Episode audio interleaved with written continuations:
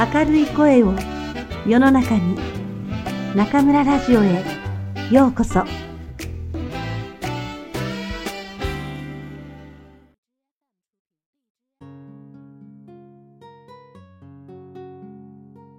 一つのことに真剣に取り組む。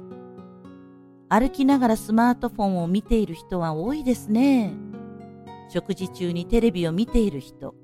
会議中にメールチェックをしている人も非常にたくさん目にします。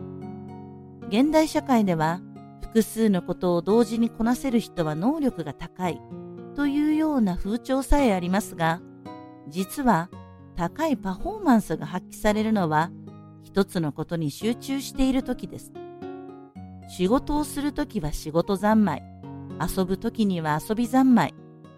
身も心も完璧にそのことに委ねて集中して取り組むよう心がけてみませんか？混じり気なくそのことに励めば能力が驚くほど発揮されることに気づくはずです。